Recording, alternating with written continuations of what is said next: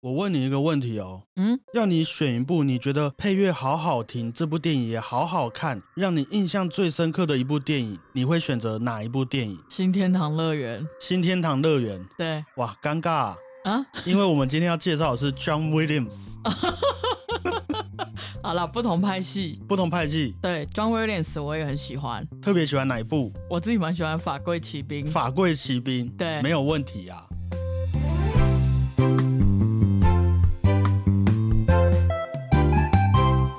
大家好，我是主播 Blue Tom，大家好，我是果鹏。好久不见啊！这个年假过得怎么样？有什么开心的事吗？呃，吃了很多东西，平常没有吃是不是？ 平常好像也有， 可是过年就是吃跟睡嘛，那是你。 放假啊，我跟你说啊，我这个年假最开心的事情就是重新认识了今天这一位作曲家。哦，来吧，果鹏，我很久没有那么期待了。好，一九三二年二月八日，美国作曲家 John Williams 生日。我们的 John Williams 是一位享誉全球的电影配乐作曲家。嗯，如果对这个名字没有什么印象的话，那我们也先列举一些他的电影配乐作品，让大家唤醒一下记忆哈，好，像是《大白鲨》《超人》《印第安纳琼斯》嗯， 《侏罗纪公园》《抢救雷恩大兵》《辛德勒的名单》《E.T.》《星际大战》，还有《哈利波特》等等。哇，够红了吧？我啊，身为一位从小看《哈利波特》长大的小孩，直到现在啊，成为了《哈利波特》手游的玩家。John Williams 这位电影配乐作曲家，他的作品也可以说是贯穿了我们这几年人生的很大一部分啊。对，那介绍到这边，大家心里面应该对这位电影配乐作曲家已经有了一定的分量了哈。嗯，那我们今天的节目呢，当然没有那么简单啦、我们先来听听看 John Williams 的生平故事哈。好，一九三二年，John Williams 出生在美国纽约，爸爸是一位爵士乐的鼓手。哦，小时候他就有吸收到一些音乐的养分，哈，一路念到了 UCLA 加加州大学的洛杉矶分校，嗯，开始学习正统的作曲课程。哈，服完兵役之后，他也来到了纽约的茱莉亚音乐院继续进修，也一边想办法让他的音乐成为他的职业。于是，John Williams 开始在一些电影工作室中担任指挥，还有钢琴演奏家的角色，同时啊，也和一些作曲前辈有了这个一起共事和合作的机会。嗯，到了一九五八年，二十六岁左右，也迎来他第一次独自为一部电影完成配乐的这个时刻啊。哦，哪一部？这部电影叫做《情圣》。哦，没有那么有名，没有关系。虽然啊，在早期他参与配乐的电影啊，没有像现在的那种商业大片 Marvel 啊那么红，嘿，那么卖座。不过 John Williams 展现在这些电影里面的音乐作品啊，也着实让他的音乐实力慢慢的受到美国的电影界还有好莱坞的肯定啊。嗯，持续努力打滚了几年之后，John Williams 也陆续拿了许多奖项，当然也包括我们很熟悉的奥斯卡奖。就这样，John Williams 看似很平淡、很顺利的这个作曲事业啊，也迎来了第一个转折啊。哦，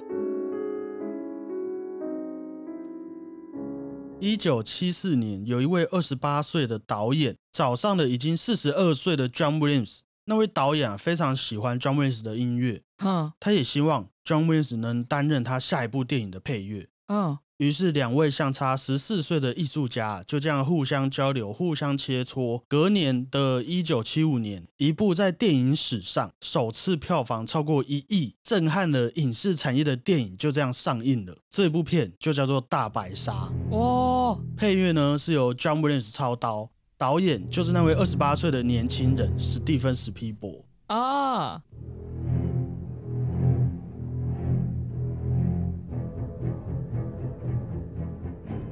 那 John Williams 这个作曲事业的转折可以说是非常大、啊而且不是那种往下转，是直接往上冲的那种转折。嘿，一位变成了大导演史蒂芬·史皮伯，一位变成了大作曲家 John Williams。哇，那当初啊，John Williams 在弹这个《大白鲨》的主题曲给史蒂芬·史皮伯听的时候，史蒂芬·史皮伯还以为他在开玩笑。你要描写大白鲨，怎么可能就用两个音在那边得噔得噔？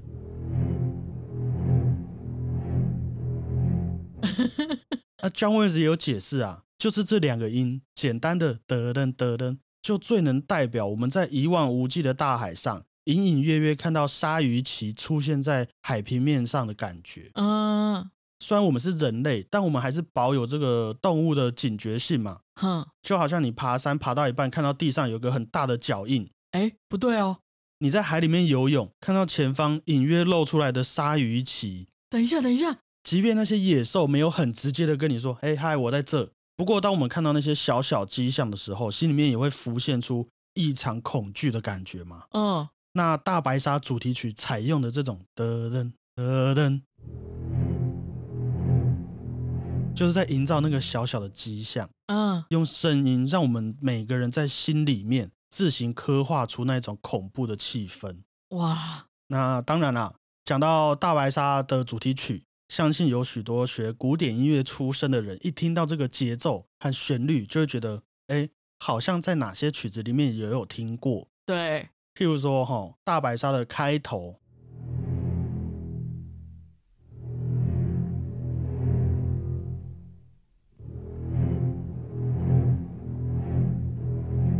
和德弗扎克第九号交响曲《新世界》的第四乐章的开头，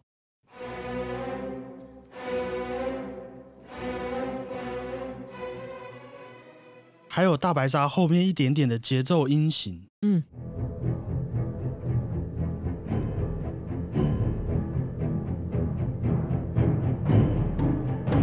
哦，我知道了，那是史特拉文斯基的吧？没有错啊，和史特拉文斯基的《春之祭》。嗯，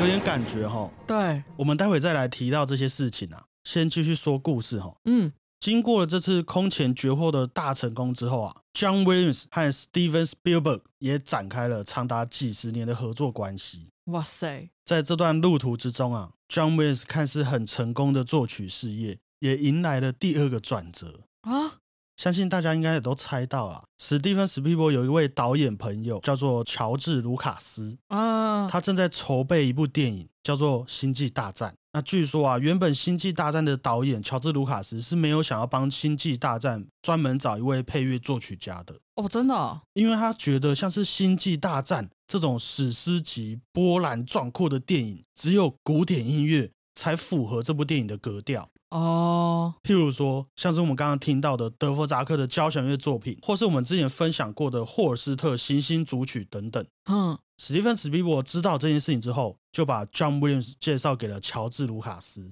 哦，他们两位认识之后，也就慢慢碰撞出了这部撼动电影界和配乐界的《星际大战》这部作品。哇塞，哎、很难想象《星际大战》如果只是用古典音乐来配的话，会长怎样？我们待会就来听听看，好，后面有关于《星际大战》系列的这个成就啊，我们就先不一一列举，各位大概也都了解啊。嗯，其实 John Williams 所创作的《星际大战》电影主题曲里面啊，就像是乔治·卢卡斯心目中想象的那样，我们其实可以看到很多古典音乐作品的影子哦。譬如说这个《星际大战》主题曲的片段，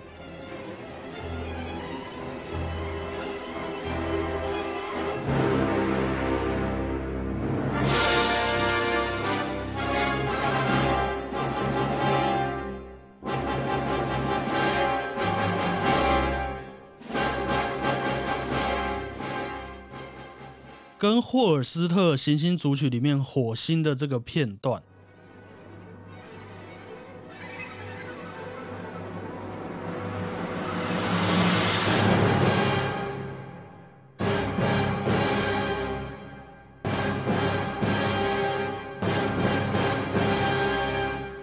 哎呦，八七分像哦，还有我们最熟悉的《黑武士：帝国进行曲》的开头，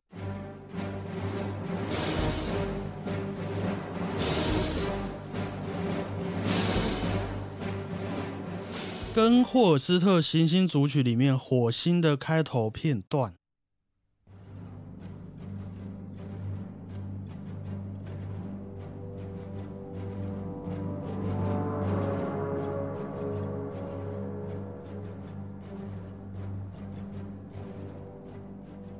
好想知道他们的关系哦。我们就来慢慢的解释一下。好，听完上面这些 John Williams 的《星际大战》配乐和霍尔斯特《行星组曲》的对照，我们先不要说什么和声进行，或是啊他们有没有同一个音啊，同一个什么和弦这样子，嗯，其实应该都能感觉得出来，他们想要营造的氛围跟走向是非常非常相近的。嗯，如果就像你刚刚说的，直接把行星组曲原封不动放在《星际大战》这部电影里面，感觉也不是不行。对啊，而且我们刚刚举的这两个例子啊，也只是其中两个部分而已，嗯，还有一大堆《星际大战》主题曲的片段，都和非常多古典音乐作品极度的类似。哦，所以其实有不少人认为啊，John Williams 作品里面的许多音乐元素都是在借用这些古典音乐作品。哦，那小胖我本人，身为一个曾经很努力研究《星际大战》主题曲，从小又学习古典音乐上来的一个小孩子，我会觉得啊，这些片段、这些元素对我来说，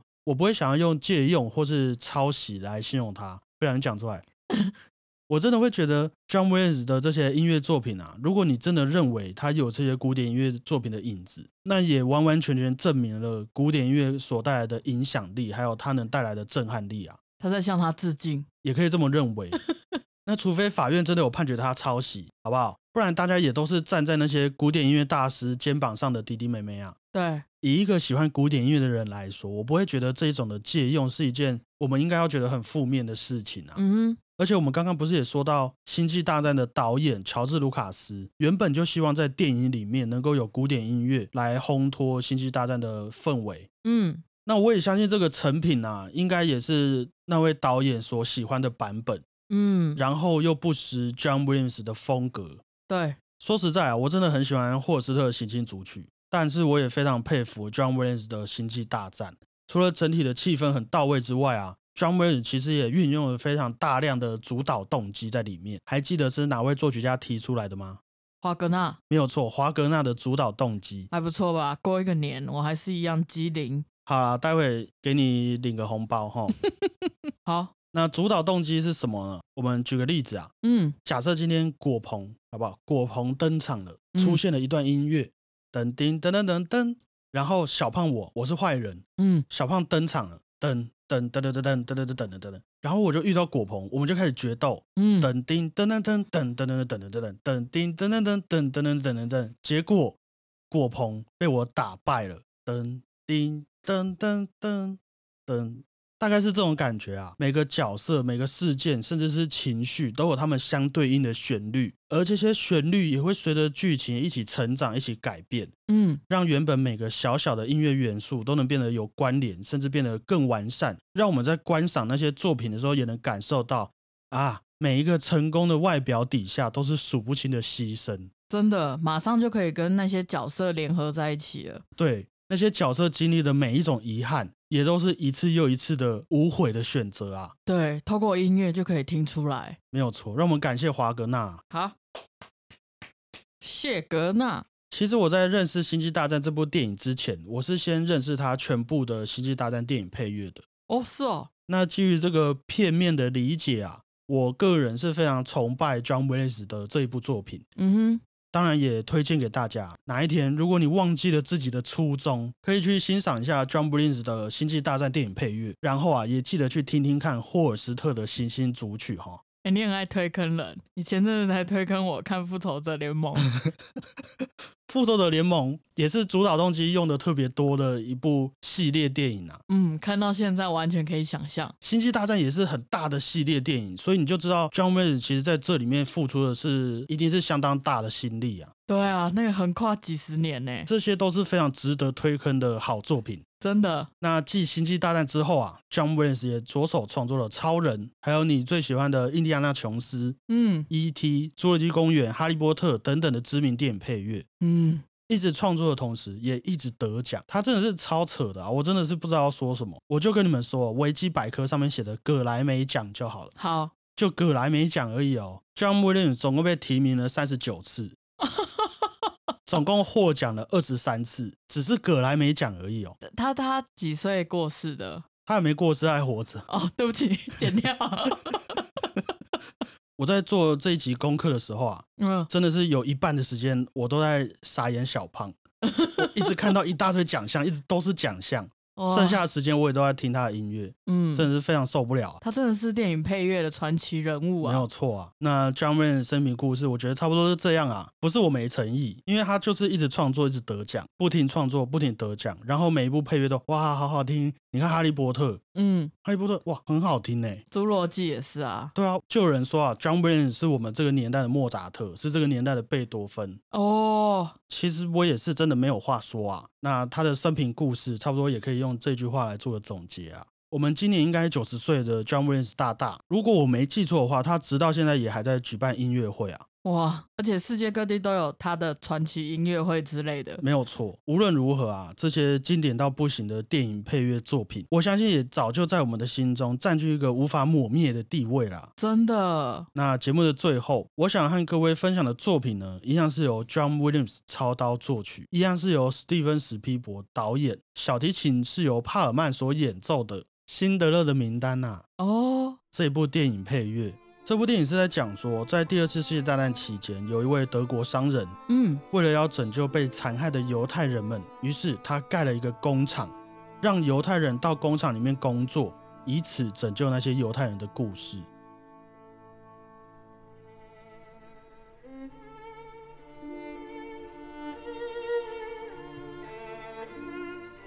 我记得我在德国看的这部片，你在德国看，对我看完出去超市买菜都很气愤，对旁边的路人感到很气愤，是不是？有一点就是仇恨的意味在。也是希望我们这种历史可以不要重蹈覆辙啊。对啊，我觉得弥补伤害最好的做法还是不要再有人受伤了。对，这部电影也是第一次啊，让我在小小年纪就能花上三个小时坐在那里看完的第一部电影，嗯，对，这部很长。三个多小时我记得。嗯第二部是《霸王别姬》哦，啊，没关系，我们之后再聊哈。好，今天的这个辛德勒的名单电影配乐的版本是我在网上找到的。关于这个版本啊，也有一个小小的故事。在这个版本的管弦乐团里面，有一位英国管的演奏家叫做雪弗斯。嗯，之前啊，他被诊断出了一个面部的神经疾病，哇，很有可能让他没有办法回到专业的舞台上演奏。嗯，但是，身为一个表演者，其实能够演出，能够跟专业的音乐家们一起共事，就是我们人生中最美好的一件事情了嘛。真的，所以雪芙斯也不想放弃啊，于是他就去试镜了这一次电影配乐的演出机会。他的这个努力不懈的精神啊，也让他被选上了，还在演出中担任英国管独奏的部分。哇，最后啊，也完美的演出了那一场音乐会。这真的是非常有意义的事情哎。我们也套用一句《辛德勒的名单》里面的台词啊：“这一份名单代表着善良，这一份名单也代表着生命啊。”不论是辛德勒的名单、乐团甄选的名册，或是小胖春秋一集又一集的节目啊，听完了这些故事之后，也都代表着各位曾经的参与，还有我们在各个地方的一同努力啊。哦，你这个字录很有 sense 哎。那节目的最后，感谢 感谢 John Williams 把这些感情化为此生难忘的音符。嗯，我也会把今天出现的所有音乐和出处放在资讯栏里面，大家可以点进去欣赏，嗯，也顺便证明一下，我不是只是说说而已，这些音乐是真的非常好听啊。真的以上啊，就是今天的节目内容，分享了传奇电影配乐大师，John Williams，的故事啊。喜欢的话，也可以帮我们评个分、留个言，和我们分享一下你听完 John Williams 音乐的想法。谢谢大家，我是主播 Blue Tom，谢谢大家，我是果鹏，大家再会啊。拜拜。哎、我刚刚突然想到，有一次我听 John Williams 的曲子，也是起鸡皮疙瘩，听了大概八百次，哪一首？就是也是《星际大战》里面路卡跟莉亚公主的主题曲。那时候我听是穆特拉的，哇，整个可以感觉到他们的情感纠葛。而且这些旋律也都是主导动机啊。嗯，你到时候去看完整部电影，你真的是，其实就是跟那个《复仇者联盟》很像 啊。你会感受到里面不同的元素，嗯从你第一部电影，从那个主角，从那个地方出发的那种情绪，嗯，直到后面的这个结局，中间经历过了多少拉扯，多少你不得不去放弃的东西，都会在那些配乐里面。天哪，我们都参与其中。所以大家真的要好好听音乐啊！好，我回去就把《复仇者联盟》看完。好，